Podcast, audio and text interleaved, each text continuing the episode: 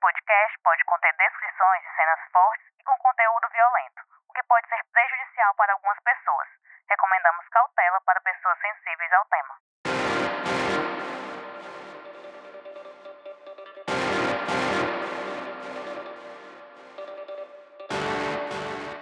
O Ministério Público do Ceará denunciou 43 pessoas por integrarem uma quadrilha que burlava serviços do Departamento Estadual de Trânsito do Ceará.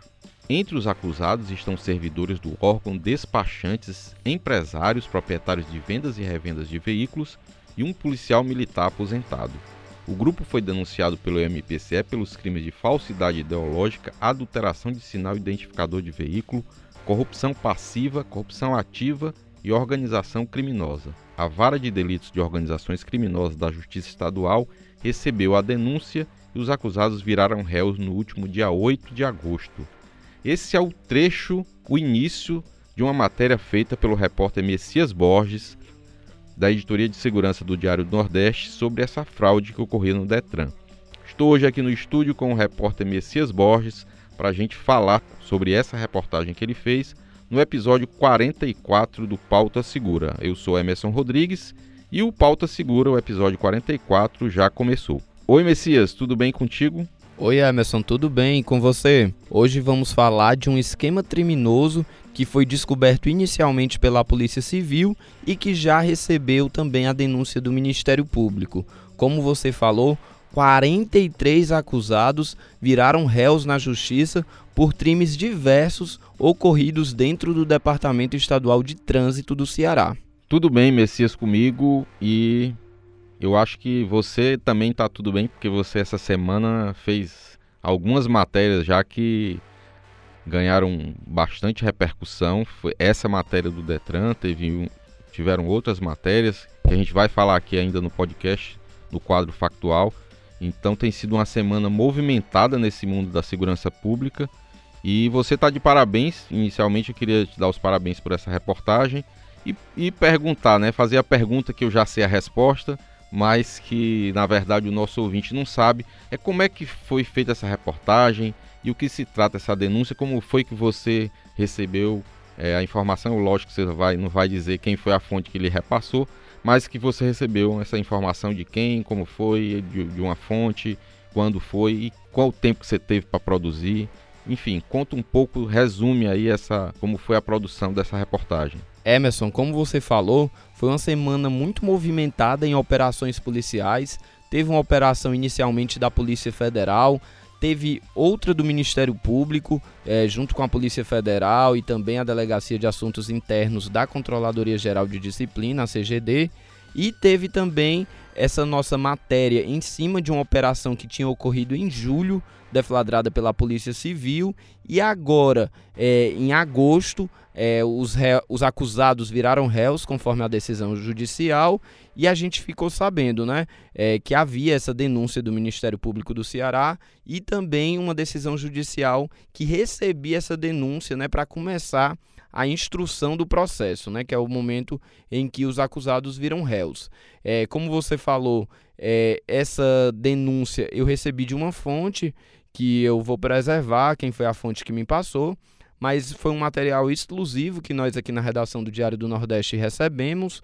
Uma denúncia do Ministério Público é, que teve mais de 160 páginas. Nós tivemos acesso a esse documento é, e eu fui ler isso na última quarta-feira. Comecei a ler uma denúncia muito extensa, com muitos réus, né? 43 réus. É uma das maiores denúncias que eu peguei recentemente e eu tive que ler esse material todinho, um material longo, é, e a denúncia é muito bem detalhada do Ministério Público e tem a participação de cada um desses, desses acusados, né? Então eu tive que ler ali para separar quais eram os mais importantes, quais a gente iria destacar, porque não tinha como falar da participação dos 43 acusados, senão não ia ser uma matéria, ia ser a denúncia do Ministério Público, né? Ou então um livro, é, é muito extenso mesmo. É, e aí a gente foi separando o que era mais importante durante o dia. Quando eu consegui é, compilar as principais informações, eu tentei entrar em contato com a defesa de todos esses acusados, porque é, a gente ia dar o nome de todos os acusados, né, que já viraram réus na justiça. O processo não está sob sigilo de justiça, então era é, mais um motivo para a gente dar o nome de todos esses acusados. É, e aí eu tive que tentar entrar em contato com todas as defesas. É, no processo criminal, né, tem lá a lista dos acusados e dos réus é, e dos advogados desses acusados, digo. E nem todos os acusados tinham advogados habilitados. Então eu fui listando quais os advogados estavam já habilitados no processo, né, em um, em um sistema eletrônico. E aí eu tentei entrar em contato com todos, né? Procurei se tinha um contato de cada um no CNA, que é o Cadastro Nacional de Advogados, que a gente utiliza muito nessas matérias, né? Que é um site mantido pela Ordem dos Advogados do Brasil, a OAB, que tem lá o cadastro de todos os advogados que são é, ligados à ordem, né?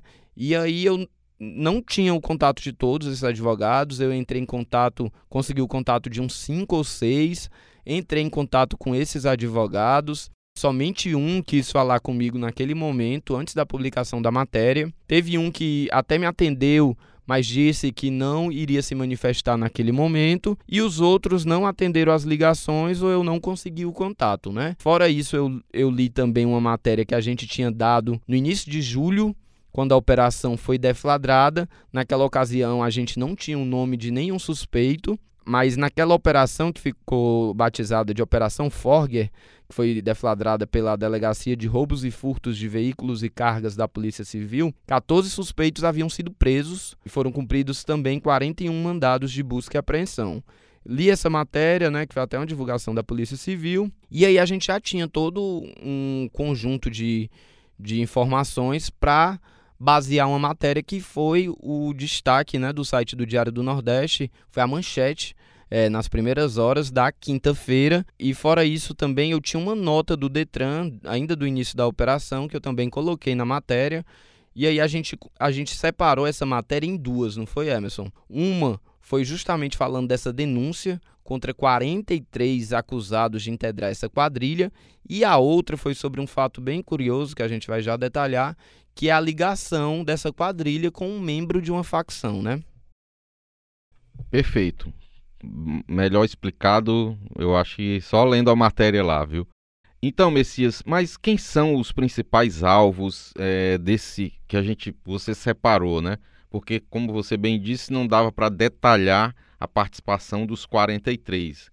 Emerson, os principais destaques, né, é, os principais acusados nesse esquema criminoso é, o principal dele, aponta, deles apontado como o articulador desse esquema criminoso é o Francisco Deimerson Batista da Silva, que é conhecido como Galinha.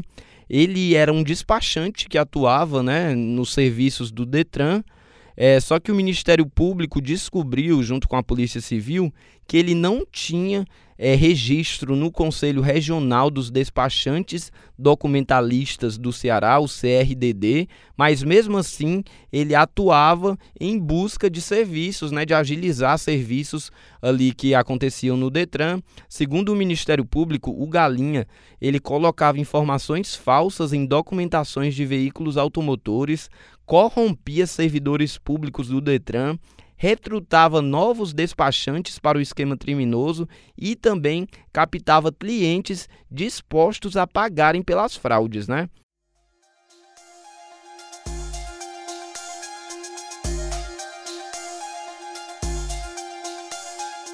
Outro, outro acusado que se destaca é, entre esses despachantes, é, também empresários foram acusados é o policial militar aposentado Antônio Wírio de Moura. Segundo a investigação da Polícia Civil, esse policial militar já aposentado interferia na confecção e recebimento de carteiras de habilitação, além de multas e suspensões envolvendo bafômetros.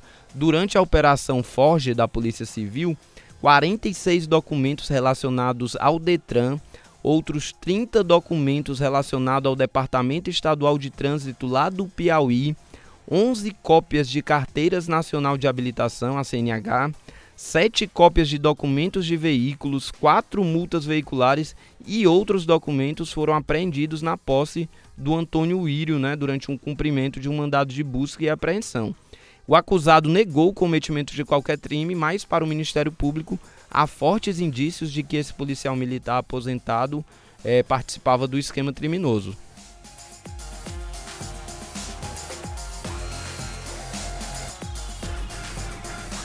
A Associação dos Despachantes né, entrou em contato para dizer que nenhuma dessas pessoas que é apontada como despachante oficial, eles não fazem parte, não tem cadastro. Exato, Emerson. Eles não têm registro, segundo o Conselho Regional dos Despachantes, é, mas eles continuavam atuando. É, e aí a gente até estava aqui se questionando né, nos bastidores como tanta gente estava conseguindo atuar como despachante é, ali em serviços do Detran, cometendo crimes, né? Qual a fiscalização que existe, né? A gente se questionou aqui sobre esses despachantes, né? Fica um alerta aí para as autoridades e principalmente para o Detran e esse conselho regional também precisa atuar para que essas fraudes não aconteçam mais com outras quadrilhas que existam ou ainda criminosos que estejam à solta. Só para a gente detalhar, Emerson, é, tem um trecho bem elucidativo do Ministério Público que explica é, o nível da atuação dessa organização criminosa. Segundo a denúncia do Ministério Público, essa organização criminosa atuava na adulteração veicular e em fraudes nos trâmites de transferências de veículos, inclusive com falsificação de assinaturas.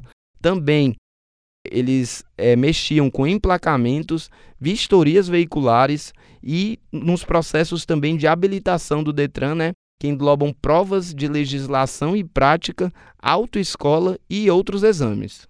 Mas era clínico geral, né? Eles atuavam em todas as áreas. E com relação a essa história dos carros, o que me, o que me fica assim em dúvida é se eles chegavam a, a pegar carros que não eram novos e forjar documentação para que eles se tornassem novos, se existia esse? Também, também tinha essa prática. Até havia o interesse né, de empresários que foram acusados, empresários donos é, de lojas de venda e revenda de veículos aqui em Fortaleza.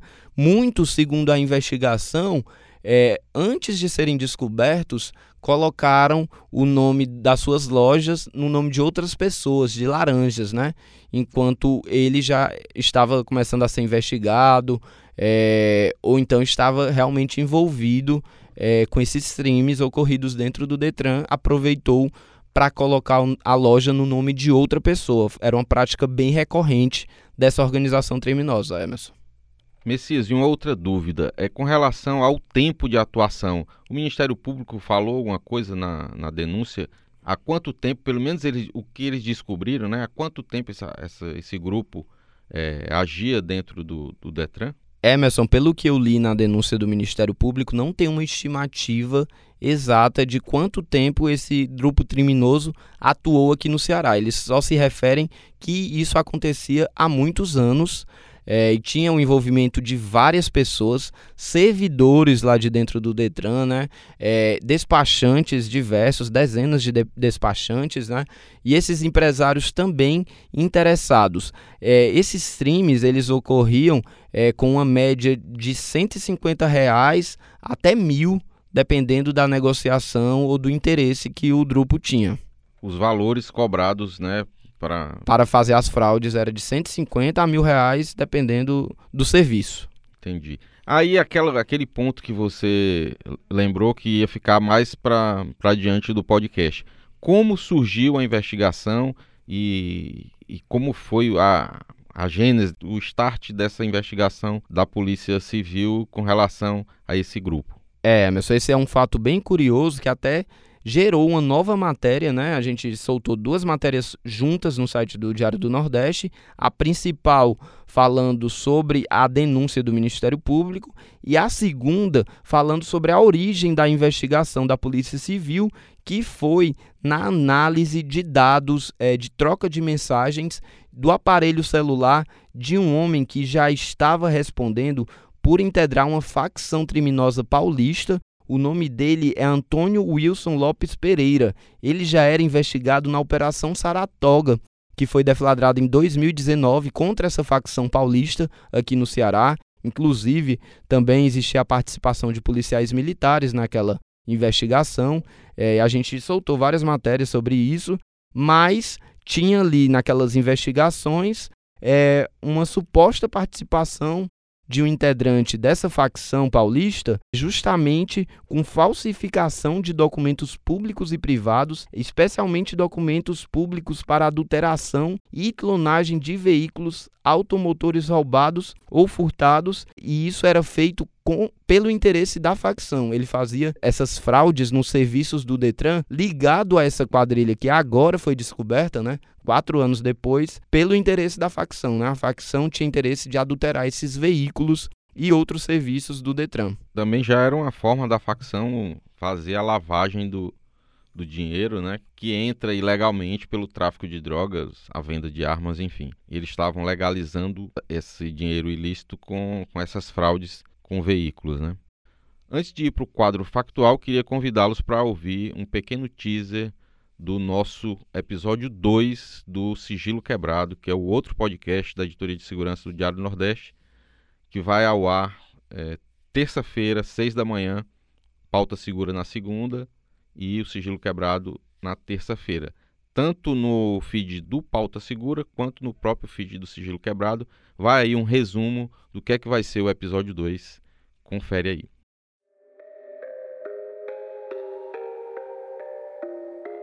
Logo que Natália Albuquerque Lopes desapareceu, a família começou a procurar a menina em locais que ela costumava brincar. A busca pela garota tomou outros rumos quando um telefonema na casa do avô da Natália revelou que o sumiço se tratava de um sequestro. Foi então que a polícia começou a investigar o que se tornaria o primeiro caso de sequestro do Ceará.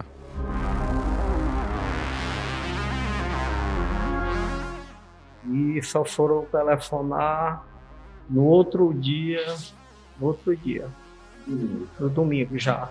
Mas no telefonema elas ameaçaram muito. Dizia que a menina chorava muito, dizia que a menina queria muito a mãe, chorava muito pelo pai, que se preparasse que se não arranjasse o dinheiro matava a menina. apesar de, de termos a lembrança de, de muitas investigações das quais participamos, é, não temos de todas, naturalmente, mas nesse caso em particular, é, nós nunca esquecemos, porque realmente foi é, a investigação, uma das investigações que eu participei, que mais me chocou, né? porque foi um crime violento e perverso, tá certo? Envolvendo uma criança. O segundo episódio do Sigilo Quebrado mostra como aconteceu a investigação do caso Natália a partir da visão de delegados que desvendaram o crime. Te convido a ouvir o episódio completo nos principais tocadores de podcast e no YouTube do Diário do Nordeste às 6 da manhã da próxima terça-feira, dia 29. Te espero lá.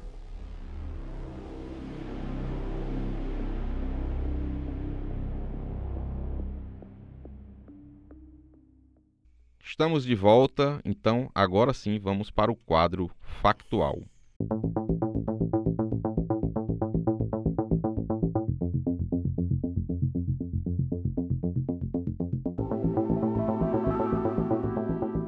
PMs, ex-vereador e empresária são presos por esquema de agiotagem no interior do Ceará. Três policiais militares, um ex-vereador por Canindé e a sua esposa, além de uma empresária dona de postos de combustíveis, foram presos na Operação São Francisco na última quinta-feira por suspeita de integrarem um esquema de agiotagem e extorsão em Canindé, que movimentou ao menos 8 milhões de reais. A operação foi deflagrada pela Delegacia de Assuntos Internos da Controladoria Geral de Disciplina, pelo Ministério Público do Ceará, pela Força Integrada de Combate ao Crime Organizado, a FICO, da Polícia Federal e também pela Coordenadoria de Inteligência, a COIN, da Secretaria da Segurança Pública e Defesa Social do Estado. Os investigadores cumpriram quatro mandados de prisão preventiva, dois mandados de prisão temporária, nove mandados de busca e apreensão e também sequestros de bens luxuosos expedidos pela Justiça Estadual. A Polícia Federal deflagrou a Operação Sintonos na última terça-feira, 22, para combater uma quadrilha suspeita de especular a morte de policiais penais e de praticar tráfico de drogas e tráfico de armas no Ceará. A Força Integrada de Combate ao Crime Organizado, FICO, da PF, cumpriu seis ordens judiciais expedidas pela Vara de Delitos de Organizações Criminosas da Justiça Estadual, sendo cinco mandados de busca e apreensão, três em Fortaleza e dois em Sobral, e um mandado de prisão preventiva na capital. A PF detalhou que duas mulheres são investigadas por integrar e gerenciar o núcleo financeiro e o tráfico de drogas da organização criminosa, respondendo uma delas à ação penal pela prática de tráfico de drogas flagrado em fevereiro deste ano. Bom, estamos chegando ao fim do Pauta Segura. Queria parabenizar o Messias pelas matérias, pelas reportagens e agradecer pela participação aqui no Pauta Segura e até breve, Messias. Obrigado, Emerson. Foi um prazer mais uma vez conversar aqui com você sobre mais uma matéria nossa. É, chamo todos para ler essas matérias no site do Diário do Nordeste, né? Tanto a matéria que discutimos aqui da operação contra as fraudes no Detran, como também as outras matérias factuais que a gente falou. Foram muitas operações nessa semana e continue nos ouvindo tanto no Pauta Segura, como também agora no novo podcast de segurança, que é o Sigilo Quebrado, que já está no segundo episódio e vem outros por aí. Até mais. Valeu, Messias, muito obrigado.